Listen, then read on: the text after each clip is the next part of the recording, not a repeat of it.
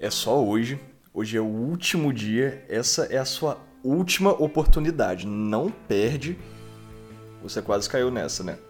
Esses daqui são alguns dos gatilhos mentais mais utilizados que a gente vê por aí. E hoje a gente vai conversar como você pode usar eles a seu favor para você produzir um conteúdo muito legal, muito mais persuasivo para o seu Instagram jurídico. Mas tudo isso aqui que a gente deu de exemplo até agora é bobagem perto do que você vai ver por aqui.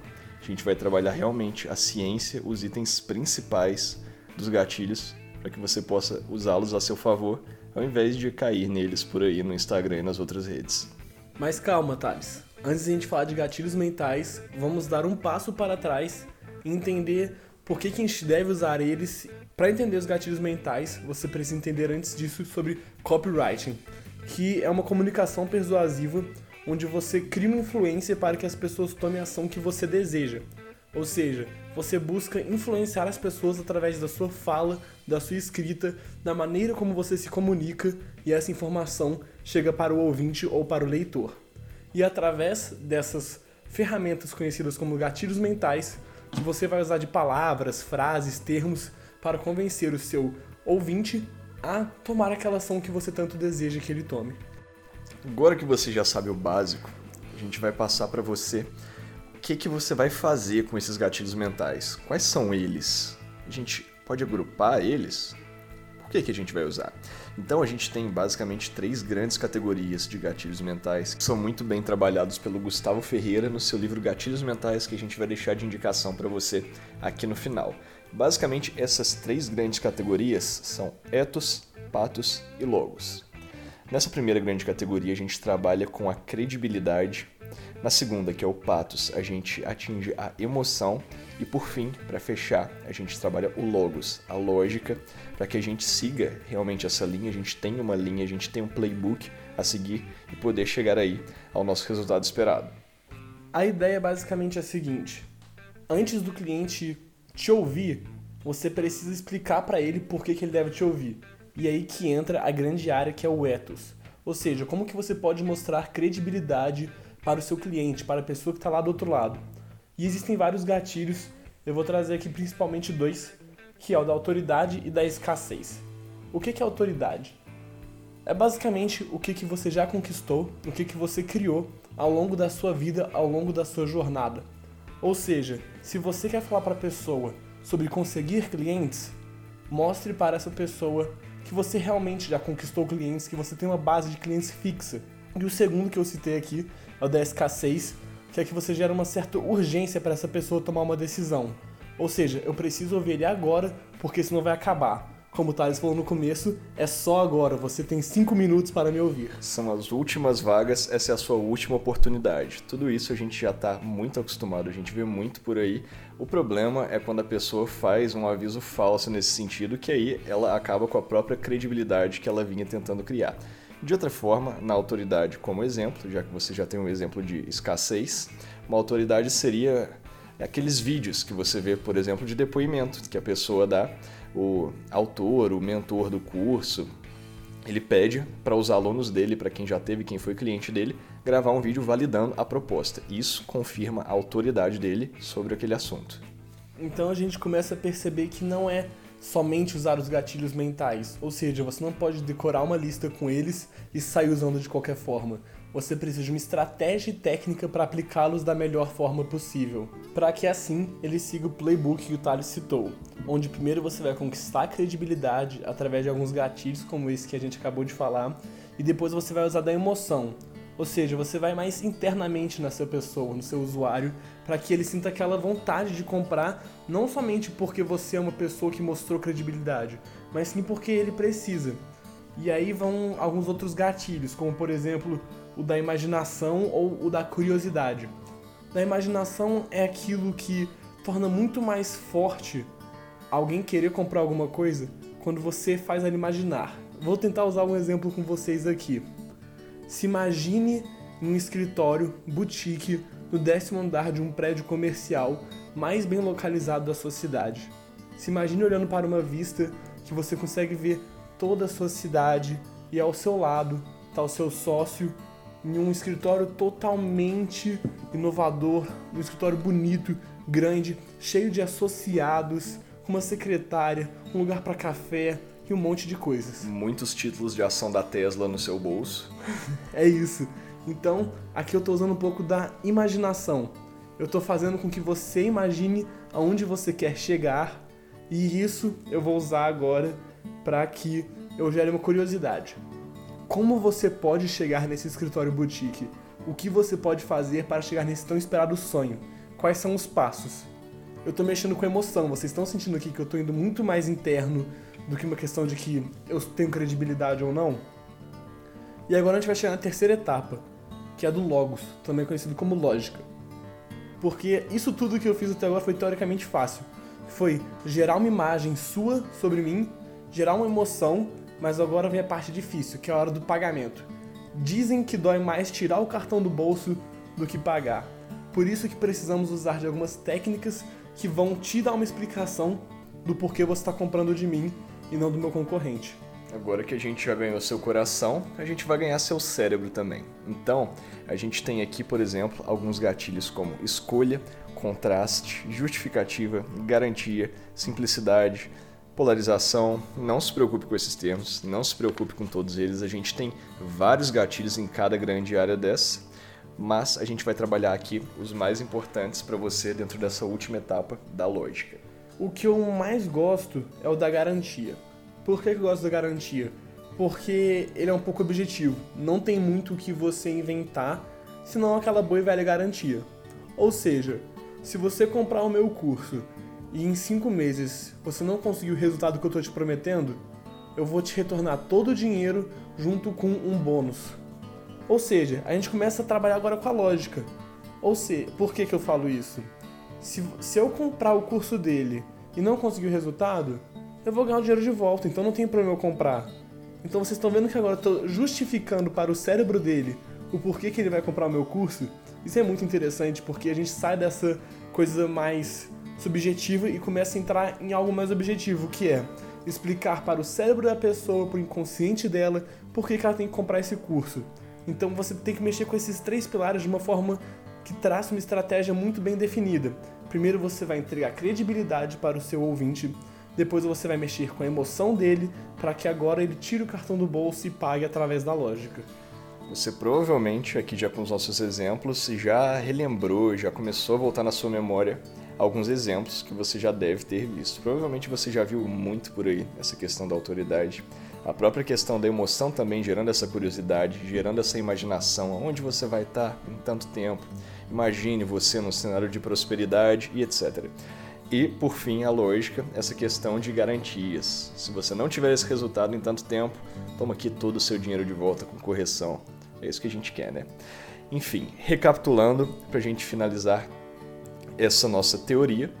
Primeiro a gente tem a questão da credibilidade. Então, quem é você? Por que eu devo te ouvir? Me conta um pouco da sua história, me conta um pouco do que você conquistou, que assim eu vou te dar um dos recursos mais preciosos que eu tenho, que é a minha atenção. Você ganhou minha atenção. Agora que eu sei que você é um figurão, uma figurona aí do cenário de uma área que eu estou procurando. Vamos para a emoção. Então, que, que você vai fazer por mim? Até onde você pode me levar? Eu posso contar com você? Você trabalhando esse cenário imaginário, você me ganha. Mas aí, será que você me ganha mesmo? Porque agora eu entro com a minha parte racional, a minha parte lógica. Eu vou tirar o cartão do meu bolso para eu comprar seu produto, seu serviço. E aí, você por fim mata garantindo ali, lembrando que a garantia é somente um dos vários gatilhos mentais da lógica que você pode fazer para matar essas últimas objeções e levar à venda. Bonito, legal, massa. Discurso muito legal realmente para a galera das vendas, mas e para eu, advogado? Como que eu aplico isso no meu dia a dia? Como que eu faço isso na prática? E é isso que a gente vai ver agora. Eu vou usar de três gatilhos que são de credibilidade, emoção e lógica, na ordem que a gente te falou até agora, para que a gente efetue um processo de venda para um cliente de direito aéreo. O primeiro deles é a autoridade. Como que você vai mostrar que é autoridade para um cliente do direito sem mercantilizar a profissão? Primeira coisa que você pode fazer é estar sempre postando notícias, informações relevantes sobre o mundo das companhias aéreas. Ou seja, poste notícias referentes a acontecimentos da Gol, da Latam, enfim, de todas as companhias aéreas que possam ser relevantes para o seu cliente. Outra coisa é você estar sempre postando conteúdo informativo nas suas redes sociais, mostrando é, vantagens e desvantagens de contratar um advogado, é, o que ele pode ganhar, quais são os benefícios que ele pode ganhar, mas lembre-se sempre, sem mercantilizar a profissão. Ou seja, você pode falar os direitos que essa pessoa tem e assim vai conscientizar o seu futuro cliente dessas coisas, o que vai gerar uma credibilidade em cima do seu nome. O segundo gatilho mental que a gente vai usar é o da imaginação.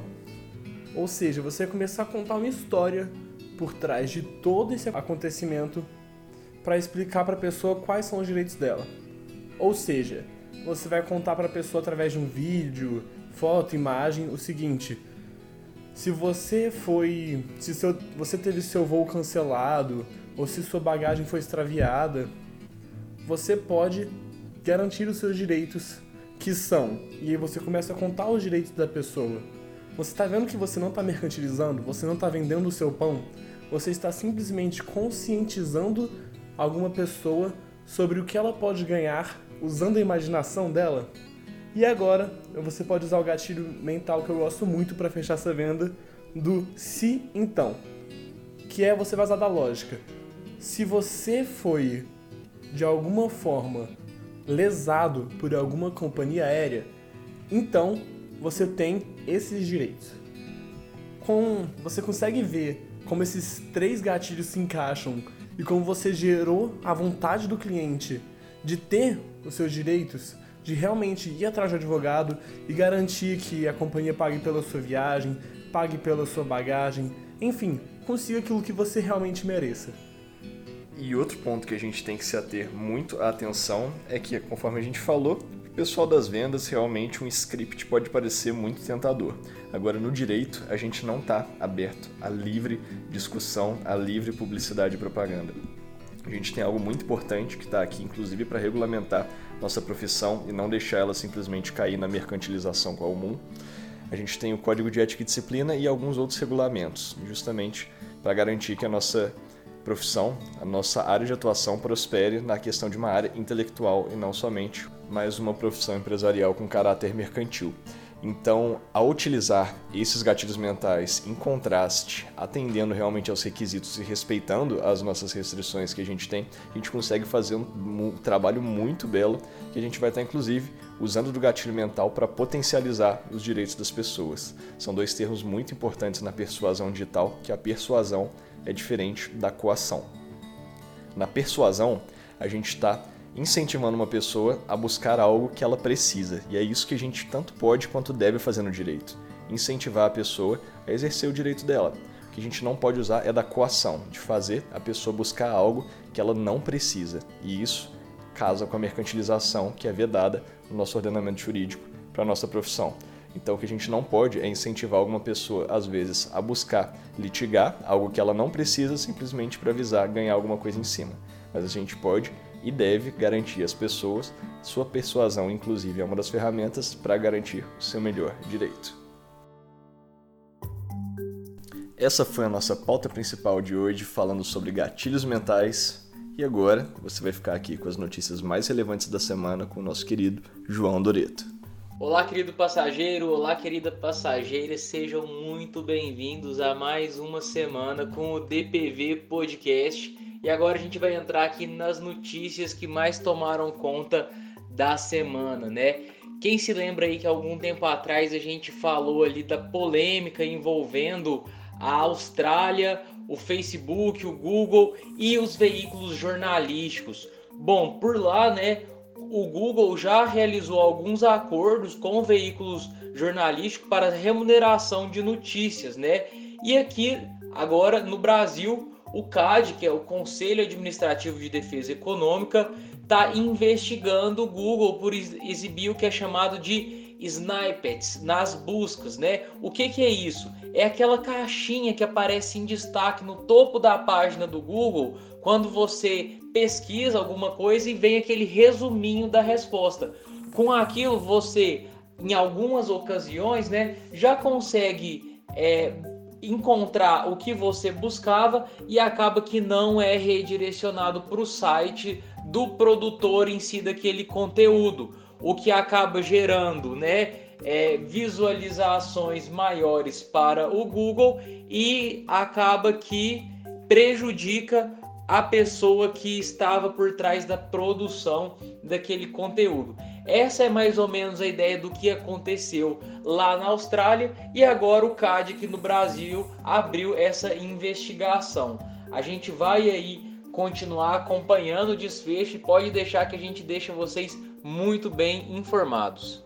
E para quem acompanhou a nossa newsletter dessa semana, que excepcionalmente aí foi publicada na terça pela manhã, né? Mas aí com um bom motivo para esse novo dia, mas foi só nessa semana, a gente fechou uma super parceria e tem uma promoção exclusiva para você que acompanha sempre a gente, seja aqui no podcast, seja no Instagram, seja no newsletter. E eu te convido para ir lá, não vou dar spoiler aqui agora, mas eu tenho certeza que você vai gostar muito. Mas essa semana a gente comentou ali sobre a relação entre o WhatsApp e o poder judiciário ali, né? Tivemos duas decisões nessa última semana que segmentaram aí alguns desentendimentos que aconteciam antes em processos judiciais e o primeiro deles é que a quinta turma do SDJ definiu que não basta o mero envio da mensagem pelo aplicativo do WhatsApp ao destinatário para ser válida uma citação. É necessário então que seja possível comprovar elementos indutivos da autenticidade do destinatário, como aí o número de telefone, a confirmação escrita e a foto individual. Né? Então não basta o mero envio, tem alguns pré-requisitos que, tem que, ser, que precisam ser cumpridos para que a citação seja considerada válida. E a outra decisão é, que foi até referendada pelo colegiado aí do STJ, que vai impactar bastante agora nos meios, principalmente é, digitais que estamos vivendo por causa da pandemia, mas foi determinado que não podem ser usadas como provas mensagens que são obtidas aí por meio de print screen, né, da tela do computador e usando a ferramenta WhatsApp Web né? Não o WhatsApp pelo, pelo celular, mas a ferramenta WhatsApp Web.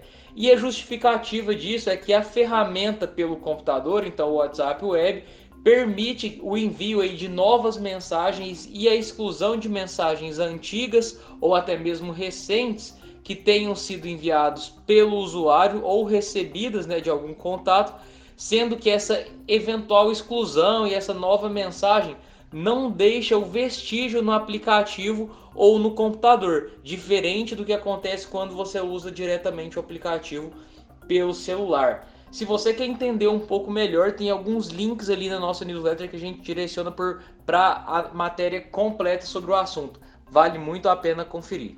Bom, passageiros, uma coisa que tem ficado muito comum aí, infelizmente, são os golpes online, né? A gente tem golpe de engenharia social feito ali pelo WhatsApp, o golpe da própria clonagem também do WhatsApp, tem o golpe falso de funcionário de banco, o golpe de bug e esses golpes aumentaram muito mais com uma nova ferramenta que a gente está vendo ser disponibilizada para por todos, né? Comércio, para pessoas, para realização é, de transações, que é o Pix. Aí então a ferramenta de transações instantâneas oferecida pelo Banco Central, né?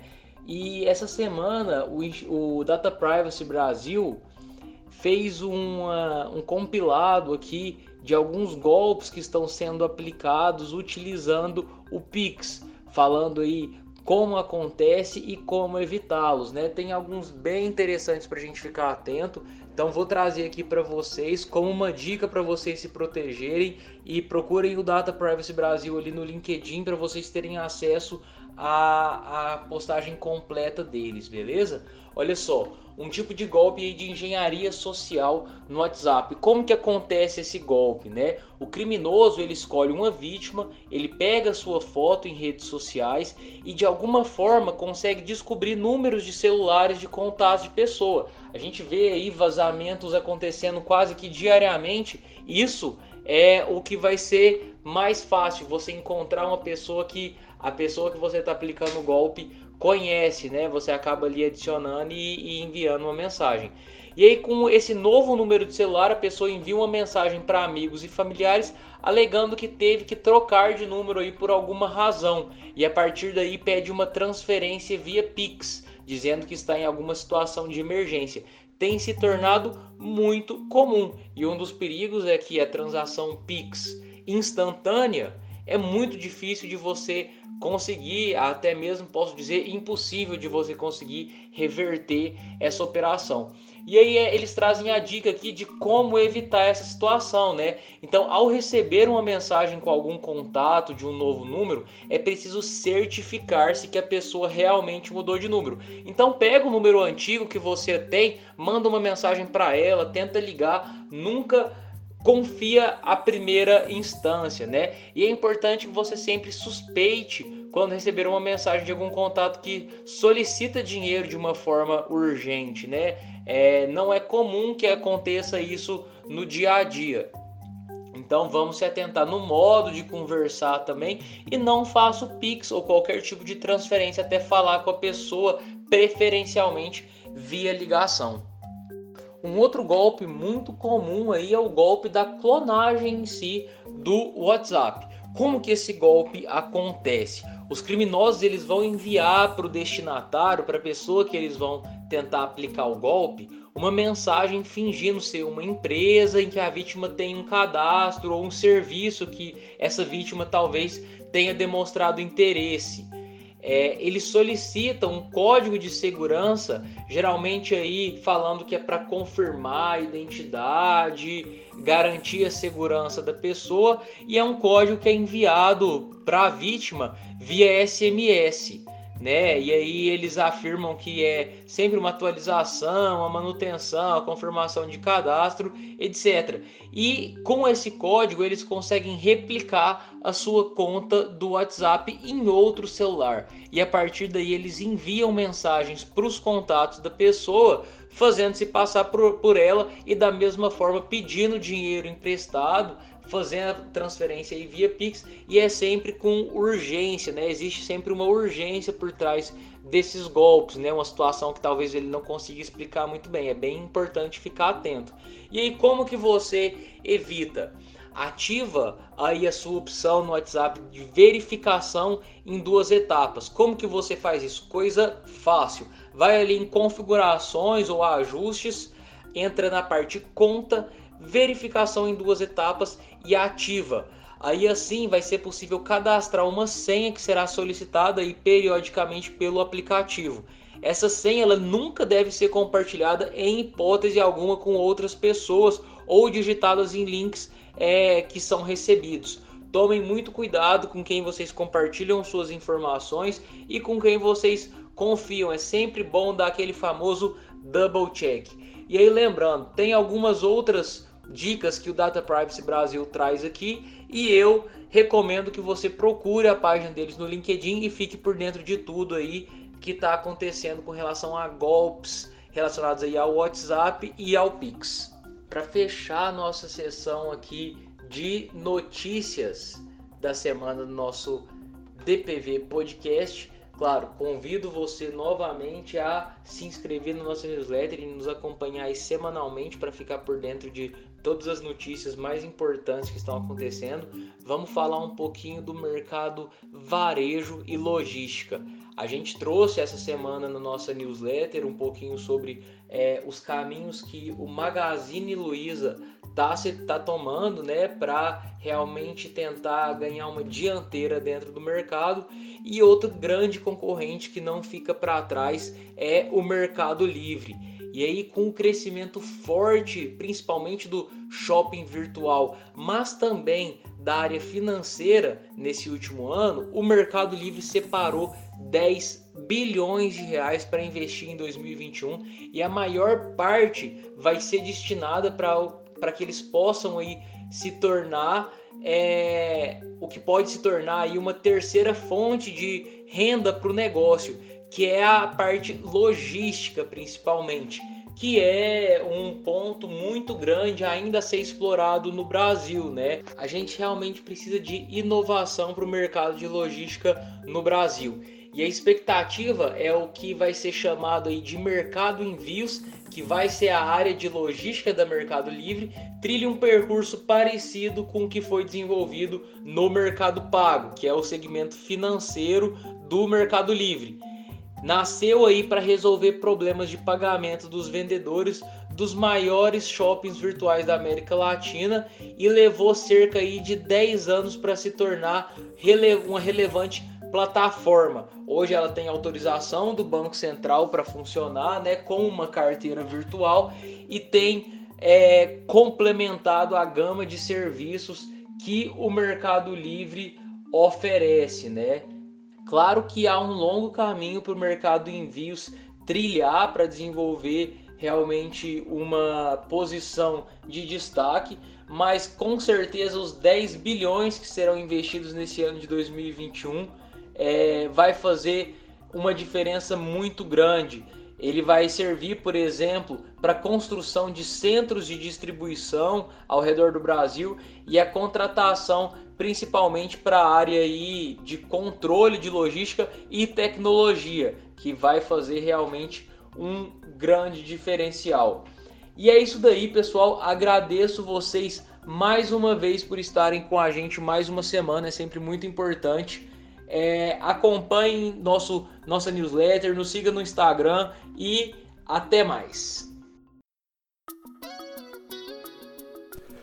Esse é o Direito para Viagem, o podcast da nossa iniciativa que une direito, tecnologia e inovação.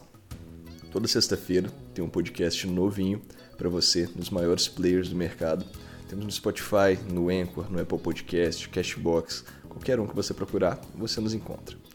Aproveite e também siga nossos outros canais no Instagram, que nós temos conteúdos diários, e a newsletter, que você vai receber toda segunda-feira os conteúdos jurídicos mais relevantes para você ficar sempre atualizado. Para você que nos acompanhou até aqui, nosso muito obrigado, um forte abraço e até a próxima semana.